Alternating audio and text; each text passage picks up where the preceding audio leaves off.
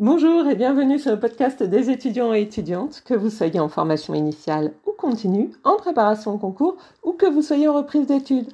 Vous êtes en L1, L2, L3, M1, M2, BTS, BUT, CPGE ou encore en école de commerce ou d'ingénieur avec accès direct après le bac, ou vous êtes en train de travailler pour réussir un concours, ce podcast est pour vous.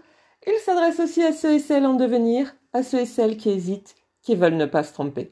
Nous sommes ici pour discuter cours, méthodologie, meilleurs moyens de réussir et culture générale. Et donc, bien évidemment, euh, nous continuons sur le temps de travail. Combien de temps doit-on travailler euh, pour espérer passer euh, bah, dans la classe au-dessus, en fait? Et donc, on a vu notamment les, BTS et les licences et les masters qui étaient, qui sont, pardon, en apprentissage, et eh bien maintenant nous allons voir ceux qui ne sont pas en apprentissage. Et eh oui, c'est notre sujet du jour. Pour rappel, on a vu les personnes qui passaient les concours, sauf les CPGE, mais je parle des concours de la fonction publique notamment, euh, la semaine précédente. Et donc, avant de commencer, je vais vous raconter une petite histoire. Il y a longtemps, longtemps, longtemps, très longtemps, on va dire dans les années 50 et 60, les cours à la fac, puisqu'on disait la faculté à l'époque, donc euh, évidemment la fac, hein, très vite, euh, eh bien les cours étaient peu nombreux, avec très peu de TP et de TD. Alors, Qu'est-ce que je signifie Qu'est-ce que je veux dire quand je dis peu nombreux? Ça voulait dire une dizaine d'heures de cours par semaine. Eh oui, oui. Alors avant de rêver, je vous explique quand même comment ça a fonctionné. Euh, il est clair qu'à l'époque, euh, il y avait extrêmement peu d'enfants d'ouvriers euh, à, à l'université. Et donc, euh, on avait surtout euh, des enfants plutôt de la bourgeoisie. Hein. Euh, ils avaient appris, parce qu'ils étaient allés jusqu'au lycée, à travailler par eux-mêmes. Et en fait, la dizaine d'heures, 12 heures, parfois 14, mais ça allait rarement au-dessus, d'heures qu'ils travaillaient en cours, en fait, n'était qu'un soutien par rapport à du travail personnel, c'est-à-dire qu'on s'attendait à ce qu'il euh, travaille énormément seul ou éventuellement en groupe à côté. Bien sûr, ils avaient le droit de s'amuser, mais leur fonction première, c'était de travailler et de travailler en totale autonomie. Et puis est arrivé mai 68. Alors vous allez me dire, mais est-ce que ça a un rapport? Eh bien oui, parce que à partir de mai 68, on voit arriver euh, quelques personnes, hommes ou femmes, plutôt des hommes, c'est vrai, qui ne viennent pas forcément de la haute bourgeoisie, ni même de la moyenne bourgeoisie. On est toujours, on, est sur des gens qui sont entre la classe moyenne et la bourgeoisie, on va dire. Et, et ça change la donne à la fac un petit peu. Et puis surtout, il va y avoir cette explosion démocratique, la première, à partir de 1972, où on commence à voir arriver des enfants d'ouvriers très qualifiés. Et puis la deuxième explosion, alors je parle de première pour vous donner une idée, en 1984, un enfant, euh, enfin un enfant, un adolescent euh, sur quatre qui est à la fac est un, est un enfant d'ouvrier. Alors attention, ça ne veut pas dire qu'un enfant, enfin un adolescent sur quatre euh, parvient à, l'université. Hein. Ça veut simplement dire que si vous avez 100 personnes dans un amphi, d'accord, une sur quatre est enfant d'ouvrier en 1984. Donc clairement, 5 personnes. D'accord? Mais à partir de 1900, oui, des années 80, en fait, à partir de l'élection de François Mitterrand en 81, en mai 81, euh, on va voir arriver de plus en plus d'enfants d'ouvriers et pas forcément d'enfants d'ouvriers extrêmement qualifiés. Euh, c'est bien parce que ça signifie que les études se démocratisent, c'est un gros plus. Maintenant, la façon de travailler entre des enfants euh, de la haute bourgeoisie qui sont habitués à faire les choses par eux-mêmes et les enfants ouvriers qui sont plutôt habitués à travailler en groupe euh, et éventuellement à travailler dans le bruit, etc., eh bien, c'est pas du tout la même façon de faire. Et donc, pas du tout la même chose. Et c'est là où euh, on va dire que les lignes se brouillent, si vous voyez ce que je veux dire. Alors bien évidemment, il y avait des enfants euh, dans les années 60, enfin je des enfants, des adolescents, hein, euh, qui ne réussissaient pas à la fac. Mais ce n'était pas très très grave dans la mesure où les ressources des parents permettaient soit qu'ils redoublent, voire même euh, éventuellement qu'ils triplent, mais le triplement était extrêmement rare. de toute façon, il était interdit de tripler dans la même matière. Euh, en revanche, euh, les parents n'avaient pas que des ressources financières, les parents avaient aussi des connexions sociales, donc des ressources relationnelles, si vous voulez. Et les ressources relationnelles des parents permettaient que l'enfant puisse, si vraiment il n'y avait pas de possibilité pour lui de trouver une école, après la fac, hein, l'école, euh, eh bien de trouver une école qui lui donne comment dire, euh, une aura de respectabilité par un diplôme. On va dire les choses comme ça. Eh bien, il y avait toujours des copains et des copains de copains euh, ou des amis et des amis d'amis qui pouvaient éventuellement prendre le jeune sous son aile et lui apprendre le métier parce que bah pour lui euh, la théorie ne fonctionnait pas puisque évidemment vous l'avez compris la fac c'est essentiellement de la théorie surtout quand à l'époque euh, on, apprenait en fac, hein. il n'y avait pas de DUT à l'époque, euh, et il n'y avait pas d'apprentissage non plus à la fac.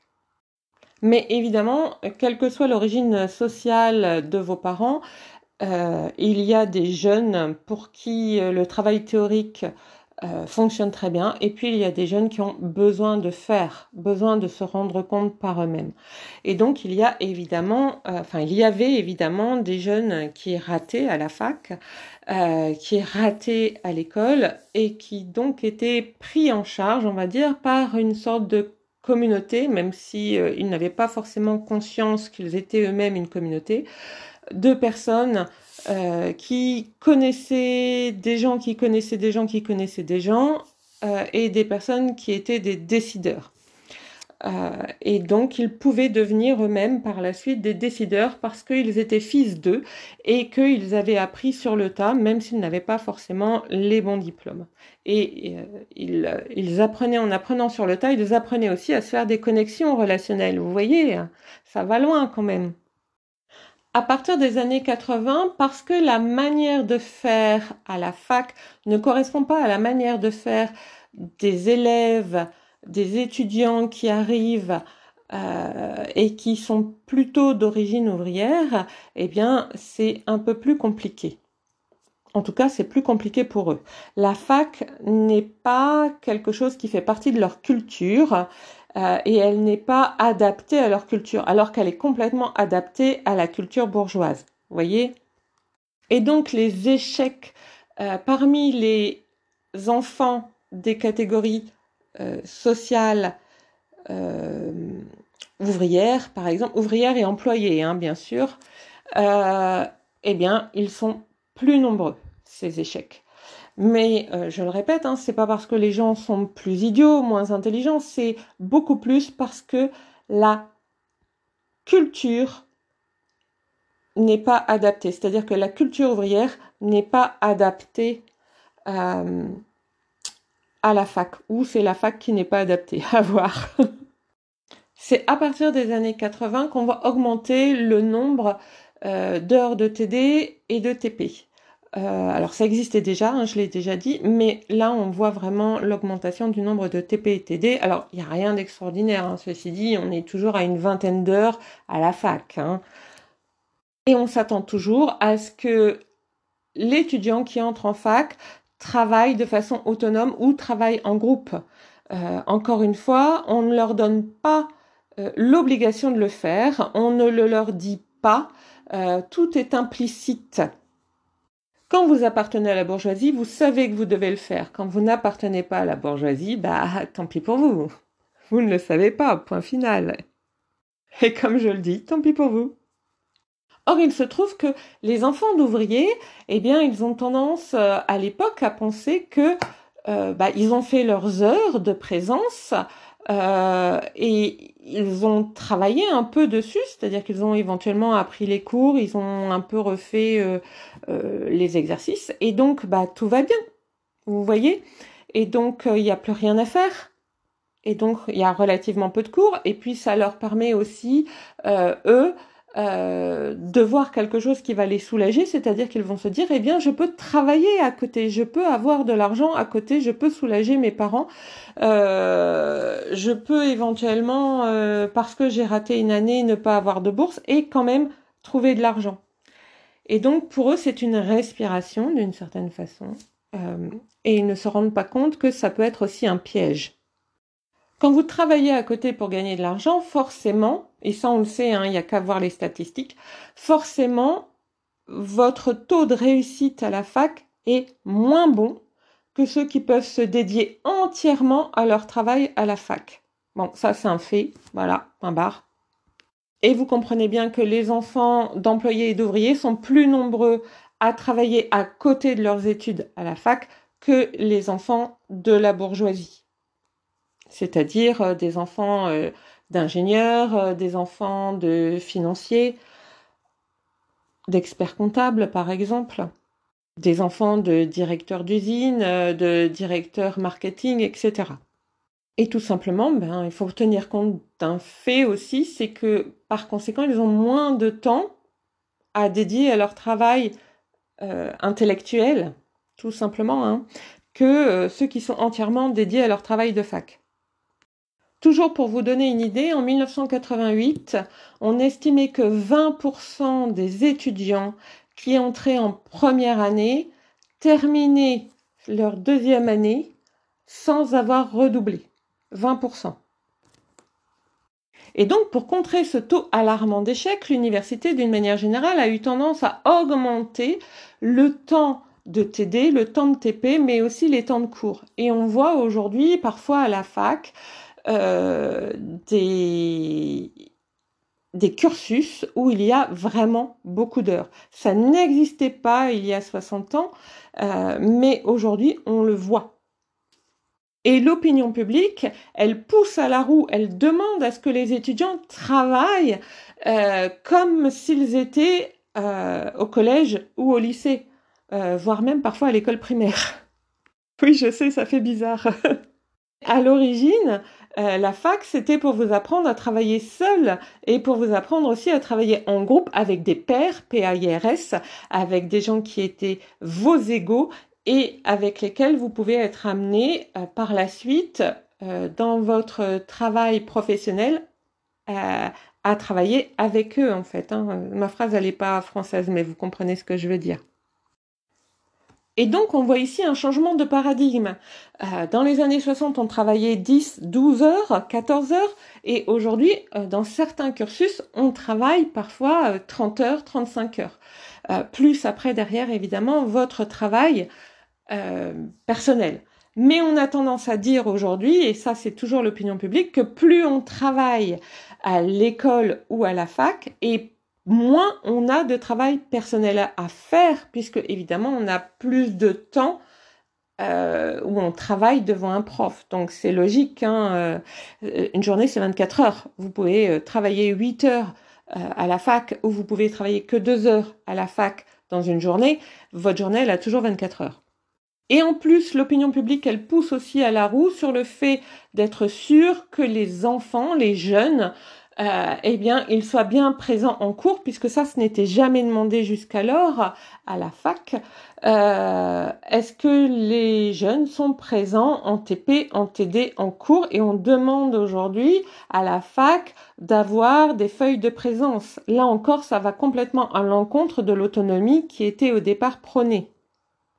En réalité, plus ça va, moins l'étudiant est autonome et moins il peut choisir ce qu'il peut faire, puisque si on lui dit, eh bien, de 13h30 euh, à 16h, tu seras en maths, euh, de 16h à 18h, tu seras en physique, il n'a pas le choix. Alors que s'il était chez lui, il pourrait choisir de travailler euh, une heure d'anglais, une heure de maths, une heure de physique, une heure de chimie, par exemple. Ben, Aujourd'hui, euh, tout ce choix-là, ce choix du travail autonome, il se perd. Euh, de même que se perd petit à petit la possibilité de ne pas être présent en cours.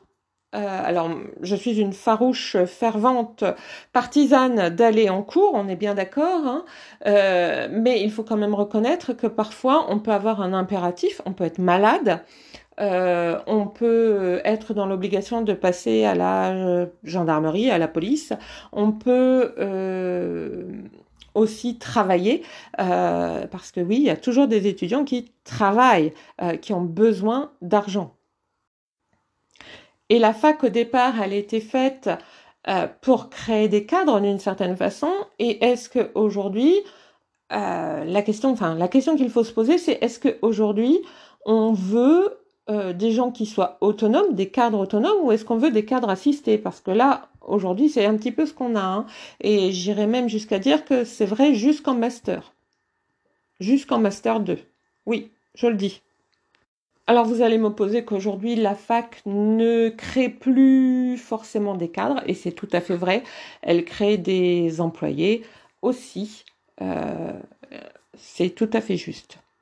Tout simplement parce que la démocratisation de l'université fait que le diplôme, euh, eh bien, d'une certaine façon, se dévalorise et euh, les personnes qui ont des, licences, par exemple, peinent aujourd'hui à le valoriser. En tout cas, ils le peuvent dans certains cursus, notamment les cursus de type tertiaire, euh, ça peut être plus difficile. Alors attention, ne me faites pas dire ce que je n'ai pas dit, pas dans tous. Hein, si vous faites un cursus en RH spécialisé dans la paye, vous allez trouver du boulot, hein, vous inquiétez pas. Pas forcément comme cadre, mais vous allez trouver du boulot. Alors que même trouver du boulot avec certains Master 2, c'est très très compliqué.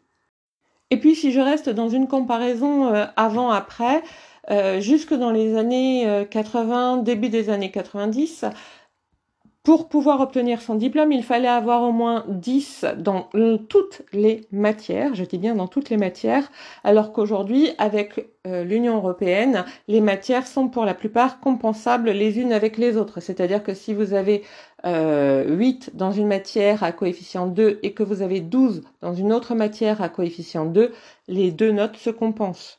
Et donc vous allez avoir euh, votre diplôme ou votre année avant le début des années 90, c'était impossible. Pour pouvoir avoir sa première année, il fallait avoir 10 dans toutes les matières. Pour pouvoir avoir sa deuxième année, idem, et ainsi de suite. Alors, dans le même temps, il y a des choses un petit peu différentes, c'est-à-dire que quand vous étiez dans les années 60, la licence, c'était un an après le bac. Après, on a transformé les choses parce qu'il commençait à y avoir un peu plus de monde et on a eu la propédeutique. Euh, donc, c'est un an après le bac et ensuite, on avait la licence. Donc, la licence, c'était deux ans après le bac. Et aujourd'hui, vous voyez, euh, enfin, après, on a eu le DUG, le diplôme d'études universitaires générales. Euh, donc, c'était deux ans après le bac et vous aviez la licence en troisième année. Et aujourd'hui, la licence est toujours en troisième année, mais quand vous êtes en première année, vous êtes déjà en licence. Alors il y a un but à tous ces changements, bien évidemment, c'est de faire en sorte que le maximum d'étudiants sortent de l'université diplômés. Et ça c'est chouette, non? Vous êtes en train de bâtir votre avenir Souhaiteriez-vous être ailleurs? En attendant, je vous souhaite bon courage, patience et ténacité.